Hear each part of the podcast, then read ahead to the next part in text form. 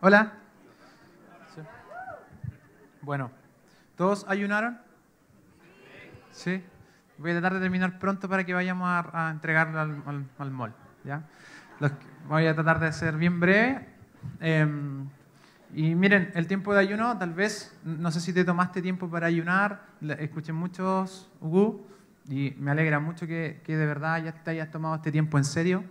Pero y quiero darte ánimo y agradecerte por ser parte de, la idea de los pastores eh, y, querer seguirla, que también es complicado seguir una idea que, que, puede ser un poco incómoda, sobre todo si es tu primera vez ayunando tantos días. Así que muchas gracias por participar. ¿ya? Em, sin duda yo creo que lo que Dios va a traer después del ayuno eh, va a ser de mucha bendición. Y no, no quiero sonar como, como cliché, como, como, de mucha bendición, pero sí hemos conversado harto con mis amigos que han ayunado, también con los pastores, y de verdad sentimos que el ayuno fue una especie de viaje, no un, no no final. en el verano tuve la oportunidad de viajar con un par de amigos Mike, Jolly, ellos son pastores plantadores en Valparaíso. Fuimos al sur. Al principio el viaje fue horrible. Eh, viajamos en, camioneta y fue bastante incómodo. Pero cuando llegamos recién, empezamos a disfrutar. Eh, quiero decirte que a veces el ayuno es un, lugar así. Es, un poco incómodo. El ayuno a veces como que uno quiere que termine luego eh, y que Dios haga lo que tiene que hacer ya, al tiro. es, un momento de de reflexión, de a veces sacrificio si te gusta mucho la comida. Yo por lo menos cuento el día en horas en comidas. Desayuno time, almuerzo time y cena time, no sé. Pero cuando yo no como en el día, siento que el día no avanza y se me hace muy difícil seguir adelante. Pero si tú ayunaste o no ayunaste, quiero decirte que igual vas a recibir la herencia de lo que Dios eh, quiere derramar en la iglesia. Eh, yo creo que en, un principio que cuando los padres eh, bendicen su hogar, los hijos son bendecidos sí o sí. Eh, y si tú ayunaste o no ayunaste o, decidiste abstenerte de esto, vas a ser bendecido igual con lo que Dios va a traer a la iglesia. Así que siéntete súper parte de este momento como de entregar el ayuno, siéntete parte de lo que pasó en estos 21 días porque vas a ser bendecido con lo que Dios va a traer.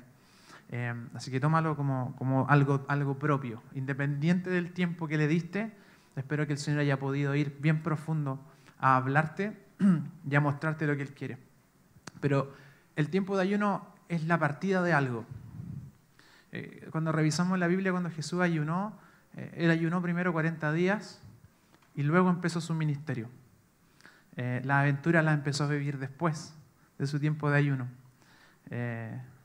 todo lo que vimos después de la historia de Jesús pasó después de ese tiempo. Yo creo que si esperaste ver algo que no viste en tu ayuno, quiero decirte que vas a ver las cosas que Dios dijo que, ibas a ver. Porque en el ayuno no se ve nada, porque en el ayuno uno solo tiene hambre y ora. Eso, esto no es un fin, es el viaje. Y ahora comienzan las vacaciones. Ahora comienzan las vacaciones. Eh, comienza lo que Dios tiene para nosotros. Eh, bueno, eso. eh, comúnmente yo tengo una bitácora de, viaje con Dios, de lo que Él me va diciendo para poder guiarme en lo que Él me, digamos, me, está, me está revelando. Y te recomendaría que si tú ayunaste puedas anotar lo que el Señor te dijo.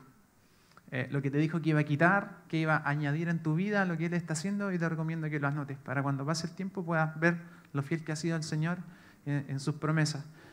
Y yo durante los 21 días estuve, estuve reflexionando harto. Yo no ayuné los 21 días, pero estuve reflexionando harto. Porque también el tiempo, es, el tiempo de ayuno también es de meditación. No siempre es, ¿cierto? Sí, Y, y una cosa recurrente, una frase recurrente del Señor era, y aquí me voy a poner medio hardcore, yo voy a traer muerte a todos. Voy a traer muerte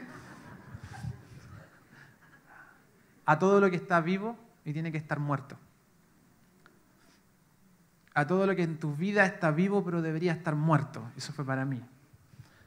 Lo conversé con Roger y con un par de pastores. Si esto tenía sentido para la iglesia. Y decidimos darle nomás. ¿ya? Así que si esto tiene sentido, tómalo. Si no, no lo tomes. ¿ya? Pero Dios va a matar lo que tú no has podido matar en años. Hay cosas en tu vida con las que has batallado años. No solamente situaciones, sino que pecados. Pecados que no has podido dejar, que están pataleando, que has aprendido incluso a convivir con ellos como si fueran tus amigos. ¿A alguien le ha pasado que, mira, independiente del pecado que sea, ¿ya? Ira, comparación con otros, pecados sexuales, compulsiones por la comida, reacciones violentas, qué sé yo. Esa cosa que cuando llega tú dices otra vez, otra vez y otra vez, que debería estar muerta hace mucho tiempo, pero por alguna extraña razón siempre, vuelve y uno termina haciéndose como pana del, del pecado. Mejor llevemos la fiesta en paz y, y lo dejamos debajo de la alfombra y al final terminamos convencidos de que esto nos va a acompañar toda la vida al final yo cuando vuelva a Cristo y yo sea glorificado con Él, esto se va a ir. Pero Dios no quiere que vivamos así. Hay cosas pataleando todavía en tu vida, en mi vida también. Pataleando que deberían estar muertas hace tiempo y no hemos podido vencer sobre ellas. Dios en el tiempo de ayuno nos compartió que iba a matar a todos nuestros enemigos cuando le demos la posibilidad. Y hay cosas que deben morir, amigos, pero están vivas. Dios las va a matar cosas que no has podido vencer. Deja que Dios las venza. Primera de Samuel 1.5, versión NBI.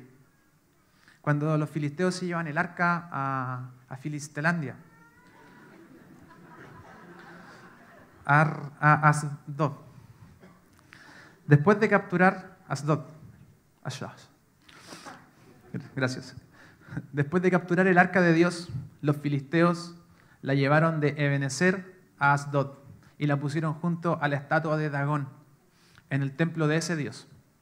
El día siguiente, cuando los habitantes de Asdod se levantaron, vieron que la estatua de Dagón estaba tirada en el suelo, boca abajo, frente al arca del Señor. Así que la levantaron y la colocaron en su sitio. Pero al día siguiente, cuando se levantaron, volvieron a encontrar la estatua tirada en el suelo, boca abajo, frente al arca del Señor. Sobre el umbral estaban su cabeza y sus dos manos separadas del tronco. Por eso hasta el día de hoy ninguno de los que entran en el templo de Dagón, de Asdod, pisan el umbral, ni siquiera los sacerdotes. Quiero preguntarte, ¿cuál es tu Dagón? ¿Cómo se llama el gigante que no has podido vencer? A los que los israelitas no pudieron vencer. ¿Cómo se llama? ese que te ha acompañado por años. Y cuando tú lo enfrentas, a veces dices, mejor no, esto me va a acompañar siempre. Lo que has asumido que siempre te va a acompañar y lo hemos decidido poner debajo de la alfombra, en nuestro carácter, en nuestro pecado, lo que sea. ¿Cómo se llama ese gigante? Hoy el Señor nos está llamando a enfrentarlo. ¿Y saben qué? Dios viene invicto. Dios nunca perdió una, una batalla. Y yo, te, yo de verdad declaro que el Señor, cuando enfrentes el arca con el ídolo, adivina quién va a salir sin cabeza y sin mano. Porque a veces no, logramos victoria en esta área? Porque a veces preferimos pelear nosotros. Porque ya manejamos el cuento. Estamos acostumbrados a que en esta dificultad, este gigante, yo lo meto debajo de la alfombra nada más. Que yo soy así esto me va a acompañar siempre, es parte de mi crecimiento, es un proceso. Yo sé que todos vivimos procesos de sanidad. Pero lo que quiero que, y lo que Dios quiere que cambiemos nuestra mentalidad con respecto a nuestros enemigos. Siguen siendo enemigos, no son amigos, no tienen que estar en mi casa, no tienen que estar en mi templo, no tienen que estar en mi vida. Yo no puedo hacerme amigo de los enemigos de Dios. Y si ese enemigo está destruyendo tus finanzas, tu sexualidad, tu matrimonio, tu carácter, tu trabajo, hay que eliminarlo, hay que enfrentarlo. Y la única manera de hacerlo es enfrentándolo. ¿Saben por qué a veces no enfrentamos esto? Porque va a significar eh, problema, pelea. Pero la historia termina súper bien. El gigante es destruido. El Señor va invicto, amigos. La única vez que, que perdió se dejó ganar para después resucitar. Y va a seguir invicto. La cabeza de tu enemigo va a rodar cuando dejes que el Señor pelee. ¿Saben qué pasa a veces? Porque a veces vivimos en fracaso tras fracaso en nuestras áreas particulares. Ahora mismo el Señor le está hablando a algunos como un dolor aquí. A algunos Dios le está diciendo, has llamado esto normal. Tu compañero de toda la vida, este pecado. Tu mochilita, tu pequeño banano que va contigo. Hasta te has comprado ropa para que combine con él. Eso no tiene por qué estar ahí. No quiero ser exitista contigo, ni decirte nunca más vas a volver atrás. Te prometo que si dejas que el Señor cambie tu mentalidad acerca de tus enemigos, va a vivir en victoria. Estoy diciendo, Ay, aquí vamos a todos a vencer siempre, vamos a perder una y otra vez. Pero dejando que el Señor pelee nuestras batallas y enfrente realmente a nuestros enemigos, vamos a tener victoria. A veces no dejamos a Dios pelear nuestra batalla porque no creemos que Él va a ganar porque creemos que puede perder. Es mejor lo que lo manejamos nosotros. Dios no, tiene miedo. Hay un icono sobre el Espíritu Santo que es la paloma. Ah, ¿Se han fijado? Hay una palomita con un cosito aquí. No quiero ridiculizar el icono, para nada. De hecho, cuando Jesús viene, eh, cuando se bautiza, el Espíritu Santo viene eh, en él con forma de paloma pero eso es un área del, carácter de Dios. El Espíritu Santo no es una paloma. Es un icono de una paloma para, que lo pudiéramos comprender. Como se posó sobre Jesús y así se posa sobre nosotros. Pero es poderoso. El símbolo de paloma a veces nos ha suavizado quién es el Espíritu Santo y quién es Dios. Entonces lo que comúnmente hacemos, cuando tenemos un dagón que nos tiene cautivos en cualquier área de la vida, pensamos que la palomita se puede volar. Entonces no le hablamos a Dios como las cosas realmente son. Pero Dios es tan santo que puede que se asuste con este dragón. Entonces eh, se puede contaminar. Entonces no hablemos de este tema con Dios porque Él es muy santo. No hablemos de este tema de pecado con nuestros amigos porque no es el lugar. ¿Y cuál es el lugar? ¿Cuál no es el momento para enfrentar las cosas? Si seguimos viendo a Dios y al Espíritu Santo como una palomita que se ofende con todos los pecados que hacemos y mejor no los tomamos, no vamos a vivir nunca en victoria. Saquemos de nuestra cabeza que el Señor es frágil, una suave paloma, porque no es así. No es así. No es así. Ídolo que se ha parado al lado del arca, ídolo que cae. ¿Cuál es tu Dagon? Señor, no he podido dejar de ver pornografía en años, en años. Y he aprendido a convivir con ella, como si siempre va a estar. No he podido dejar de ser grosero en años. No he podido dejar la infidelidad por años. No he podido dejar de, comer compulsivamente por años. Entonces al final lo adopto como mío y no lo tomo como enemigo. Al final lo, lo prefiero dejar para mí. Asumiendo que voy a ser así para toda la vida. Eso está pataleando, el Señor lo quiere matar en nosotros. Lo quiere matar en mí, en ti, en todo. Por mí, por ti, por todos mis compañeros. ¿Saben qué? Un día, bueno, yo, les conté que trabajé en hartas cosas, ¿cierto? ¿Sí? Les conté. Y que mi mamá me, me dejó el lado izquierdo. ¿Sí? Bueno, una de las cosas que yo trabajé fue haciendo aseo en la iglesia. En la Viña Conce. Gran, gran iglesia. La Viña grande la Viña. Mm, eh, eh, ¿Qué iba a decir? Ah, claro, yo estaba haciendo, hacía el aseo por mucho tiempo y yo dejaba soplaba. Cuando le falte alguien de aseo, me llaman a mí, yo hago el aseo, pero la banda, dejo todo pasado a la banda. Lustramuebles, de todo, de todo. Paso virutilla igual, piso madera, parqué, igual te virutillo el, el, el parqué. Dos para allá, para acá, para que se vaya. Y la más difícil es con la mano ahí. Bueno, entre tantas veces que hice aseo, un día tenía que dejar soplar la iglesia, era un miércoles. Jugaba Chile contra Venezuela, 2014. Yo apurado hice el aseo de toda la iglesia y tenía que hacer el pasillo también. Y era un, pasillo largo. Entonces, voy a, eh, mi papá iba a hacer el asado y yo me iba a poner con el picadillo. Eh, maní, maní, eh, maní, no, no, no, doritos. Y a la máxima que compré unas crispo. Ahí con esta mato a mi viejo. Tú dijiste que nunca iba a conseguir nada. Crispo, eh. Ahí la crispo. Y mm, voy a comprarla, cierro la reja de la iglesia, o la dejo entrecerrada, primer error, dejé entrecerrada. Lo que les voy a contar, yo lo, lo único que les voy a pedir es que nunca lo, nunca lo hagan, nunca lo repliquen, y, y que no me juzguen. ¿Ya? ¿Sí? Ya se están riendo, ni siquiera saben lo que es. No, pero es fea. Yo le hablo de mi, de mi quebranto, esto lo voy a contar desde toda mi seguridad, desde todo. Bueno, salgo, yo igual, con mi aspecto de aseo, un moño, que veo a mi mamá, un pijama con cloro, salgo a- al, al súper, aproveché una oferta, bueno, dos crispos por 1500. Llego a cerrar la iglesia, se pilla un hombre, a, un hombre en el pasillo de la iglesia, orinando, orinando, orinando el pasillo.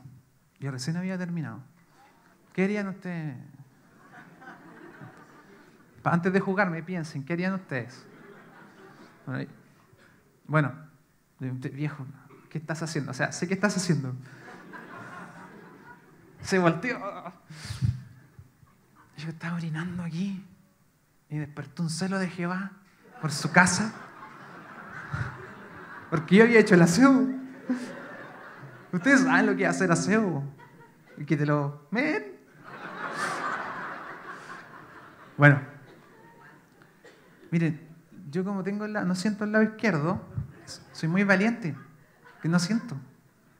Le conté, mi mamá me, me golpeó mucho. Este lado para acá, nada, yo nada. Entonces, ay, perdón. Ella andaba con la esposa, ellos eran bien, bien agresivos. ¿ya? ¿Y qué tanto? Y yo me voy donde quiero. Amigo, estoy en toda una iglesia, acabo de limpiar. Y andaba con su esposa. Y su esposa dice. Mi marido te va a pegarte. Siempre me toca con gente tengo un imán. Bueno, soy, vengo de allá. Todo se atrae, todo se atrae. Ley de la atracción. Bueno, mm, viene el Señor a mí. No, se va el Señor de mí. Y me ofrece pelear. Dije, primero sube del cierre y después peleamos. Así yo no... Bueno, ¿y saben qué hago yo? ¿Quiere pelear, amigo? Peleamos. Pastor asociado. No, no era pastor asociado todavía. Peleamos. Vamos para afuera, peleamos al tiro. De la terrible corta. Así. El guardatemplo de la iglesia. Yo me acuerdo, me da ver- no, eh, a mí no me, no me jacto, no me jacto, me da vergüenza. Me muerto de vergüenza en este momento. Peleamos afuera, ¿o ¿qué? Ay, mi amigo te va a pegarte. Y claro, como yo me perfilo para la izquierda para no sentir, él no lo sabía, siempre perfilaba acá. Y como mi mamá me tiraba chancletas, yo sabía ya, tenía la técnica en la cadera. Nos pusimos a pelear afuera de la iglesia, dándonos así, pero guaraca.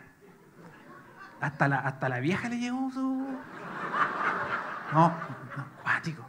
Y en eso llega la pastora, que es mi tía, pastora Cecilia Barzúa. Los Barzúa somos ordinarios. No le digan nada, no le cuenten. Pero un día si la ven, eh, Cecilia Barzúa, bajita, pregúntenle, pregúntenle. Ella llega a hacer algo y- y se veía en una, en una mocha, en una camorra. Perdí mi teléfono, el tipo rompió mi teléfono. Bueno, él perdió tres dientes. No, pero ¿saben qué? Bueno, después les cuento, otro día les cuento el final de la historia, pero terminó toda la trifulca y el Señor me dice, viejo, ¿qué fue eso? ¿Qué fue esa cuestión? A, corrección. po. El Señor me dice, soy choro tú, ah? Soy choro tú, ah? No, no, que lo que pasa es que no siento acá, entonces me... Este lado del cerebro, el de aquí está al lado del riesgo, aquí lo tengo malo. Y Dios me llama a terreno y me dice esto. Dice, el día que empieces a ocupar tu valentía enfrentando los real- tus reales enemigos, vaya a ser un hombre para mí. Con ese mismo ímpetu tú enfrentas a, tu dragón, a tu gigante. Así de choro te poní, con lo que realmente hay que ser eh, choro y enfrentar. Y ese día empecé a aprender que el Señor quería en causar mi, mi ímpetu. Te pregunto, ¿estás siendo valiente en dejar que Dios, en enfrentar a tu dragón que te ha acompañado por años? Yo no quiero tener de amigo a Satanás.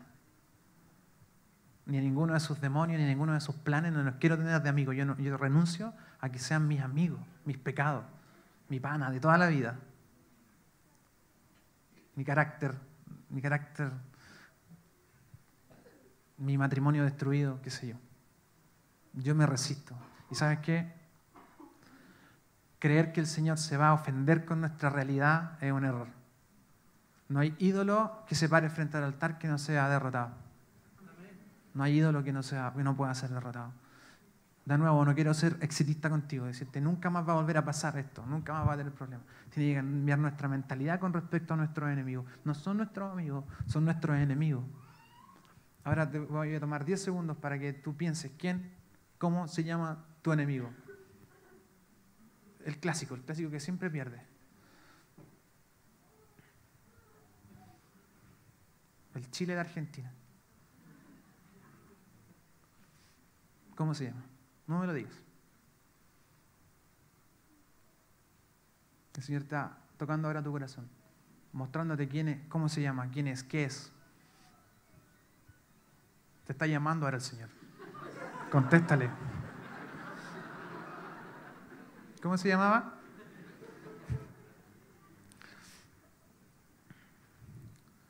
¿Cómo se llama? No lo dejemos debajo de la alfombra. ¿Han ido al dentista últimamente? No, hay que ir una vez al año mínimo. ¿No les da miedo abrir grande cuando le dice ahora grande? Ay, va a encontrar todo. ¿No dan ganas de abrir así? Ahora grande. Que da vergüenza, ¿no? Pero en el momento del abrir grande es cuando oh, hay que entrar a picar, un amigo me decía, yo soy odontólogo, él, era odontólogo, es odontólogo.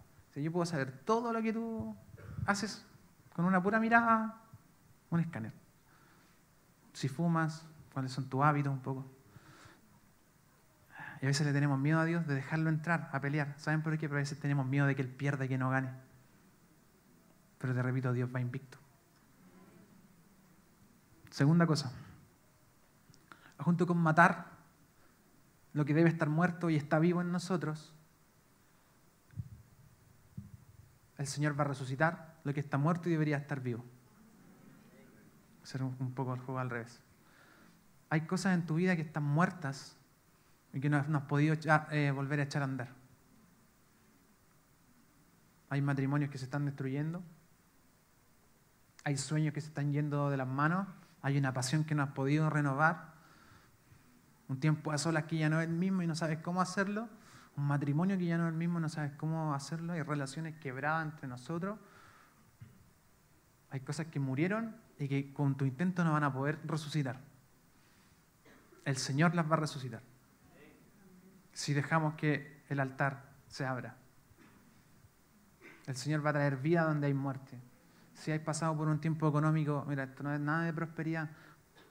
Si has pasado por un tiempo económico difícil, no es lo que Dios quiere de tu vida para toda la vida. Si esto tiene que ver con, que Dios quiere probarte, lo, aceptamos. Pero si esto ha sido realmente una carga, tal vez el Señor no la, no la quiere mucho tiempo. Si tu área económica está quebrada y no has podido tirar para arriba en eso, trabajo, sueños, que están muertos que Dios prometió que iban a vivir y no han podido vivir, vamos a dejar que su viento sople sobre eso y traiga resurrección tu pasión por la santidad, tu pasión por tu tiempo a sola, tu pasión por los sueños que Dios puso en tu corazón, los propósitos que están dormidos. El Señor nos, decía en la semana, van a volver a vivir. Y no en el ayuno, ahora, en este tiempo, cuando lo entreguemos después de esto. Apocalipsis 21, del 4 al 6, NBI, dice así. Oí una potente voz que provenía del trono y decía, aquí, entre los seres humanos está la morada de Dios él acampará en medio de ellos y ellos serán su pueblo. Dios mismo estará con ellos y será su Dios. Él les enjugará toda lágrima de los ojos. Ya no habrá muerte, ni llanto, ni lamento, ni dolor, porque las primeras cosas han dejado de existir. El que estaba sentado en el trono dijo, yo hago nuevas todas las cosas. Y añadió, escribe, porque estas palabras son verdaderas y dignas de confianza. El que estaba en el trono dijo, yo hago nueva todas las cosas. Y lo que tú por mucho tiempo has querido resucitar, ahí va a quedar en tu fuerza. Pero el Señor va a hacer nuevas todas las cosas. Y tú incluso has sepultado sueños, llamado, propósito, tu hijo, tu esposo, tu pasión renovada. ¿Has cachado que a veces no se puede? Aunque por mucho que tú trates de buscar a Dios, así que no se puede, es porque solo Dios puede soplar y traer resurrección. Eso. Dios va a hacer nuevas todas las cosas en nosotros. Y ahora vamos a dejar que el Espíritu Santo nos ministre un ratito antes de, seguir.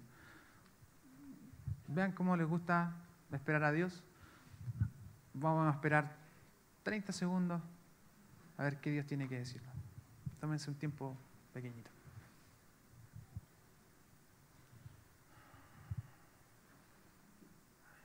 La presencia del Señor ha descendido sobre algunos de ustedes desde el momento de la adoración y ha incrementado mientras ellos estaban hablando, porque hay cosas que han, pegado como, como si te estuvieran apuntando un dedo en tu pecho.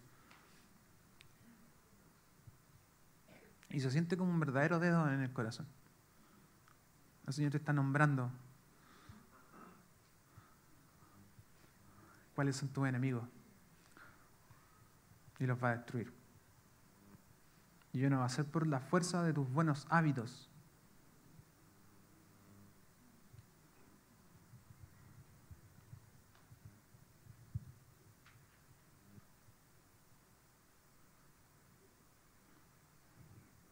No hay ídolo en la historia que no haya sucumbido ante el altar de Dios.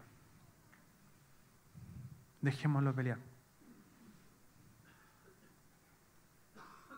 Tú no eres así. Lo que has adoptado en tu identidad como tuyo, Dios nos dice eso de ti. Es que soy tan amargada, soy tan amargado. Todo lo he hecho perder. Voy a vivir siempre con esto. Siempre hablo de más. Nunca me quedo callado. Soy tonto, soy torpe.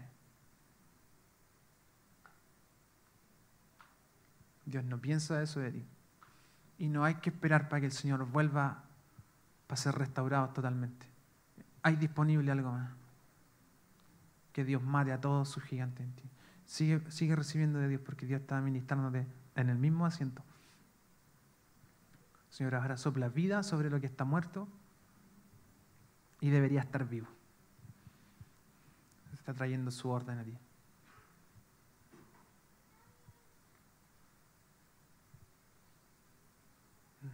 hay sueño, esperanza.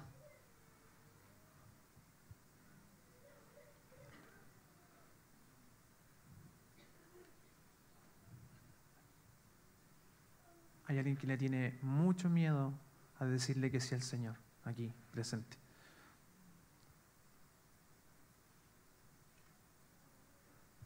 Porque decirle que es el Señor va a significar dejar hartas cosas de lado. Ese es tu gigante.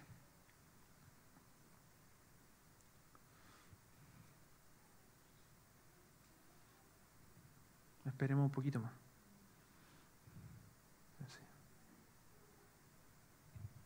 El Señor va a hacer nuevas todas las cosas. Todas las cosas. Tengo una palabra para alguien aquí, no sé quién es. Lo que se te ha hecho difícil, yo lo voy a hacer fácil si me dejas que yo pelee esta vez. Yo puedo hacer así.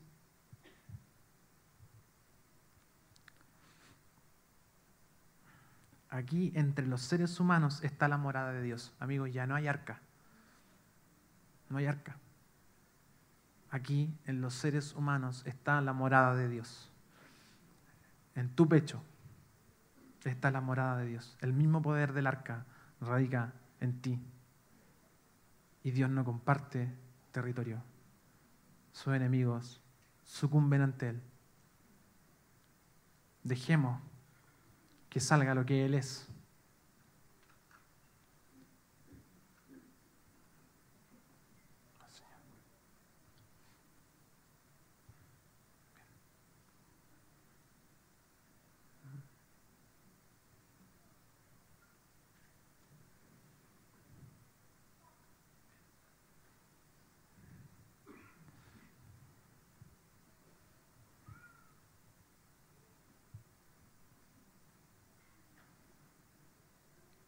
Hay alguien que ha creído, esto lo recibí en la, en la la re- reunión anterior, hay alguien que ha creído que esto se trata de hábitos, nada más.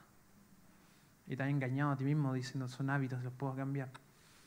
Nunca te has puesto a, a a- voy a ser súper arriesgado, ¿ah? nunca te has puesto a pensar que son espíritus, que tú lo que necesitas es liberación.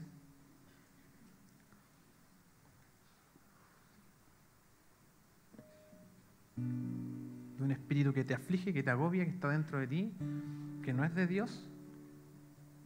¿O lo- te has puesto a pensar en eso? ¿Qué pasa si hoy día Dios quiere liberarnos? ¿Los vamos a dejar pelear? En tu tiempo a solas cuando pecas. Ah, Señor, perdón, una más, ya, una más, vamos adelante. O estamos enfrentando lo que realmente está pasando. Señor, no puedo más. No puedo más. Me tienen de casero, como dicen por ahí. Este pecado, es- esta cuestión me tiene de hijo. No puedo con él. Defiéndeme. El Señor va a destruir a todos tus enemigos cuando dejemos que Él los destruya. No tengan miedo porque Él, él va invicto.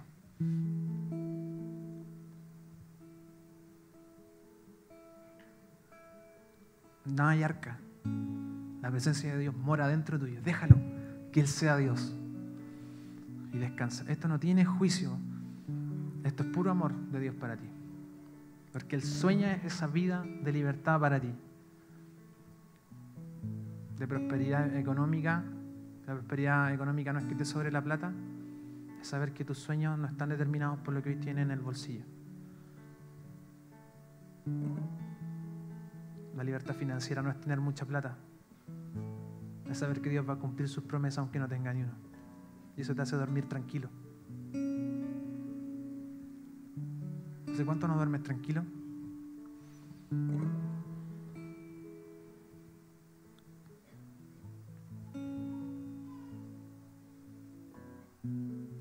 Hay alguien que tiene que pasar a ser ministrado. Pasa. Pasa. Sobre todo los primeros, los que, tienen que tiene que morirse algo. Yo no paso porque ya estoy adelante. Pasa tú.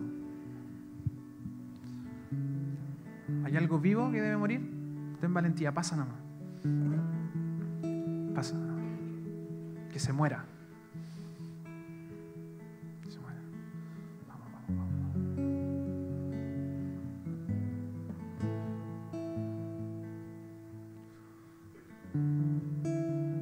Hay alguien que va a ser liberado de opresión demoníaca. Suena súper canuto, no me interesa. Hay alguien que va a ser liberado de opresión del diablo.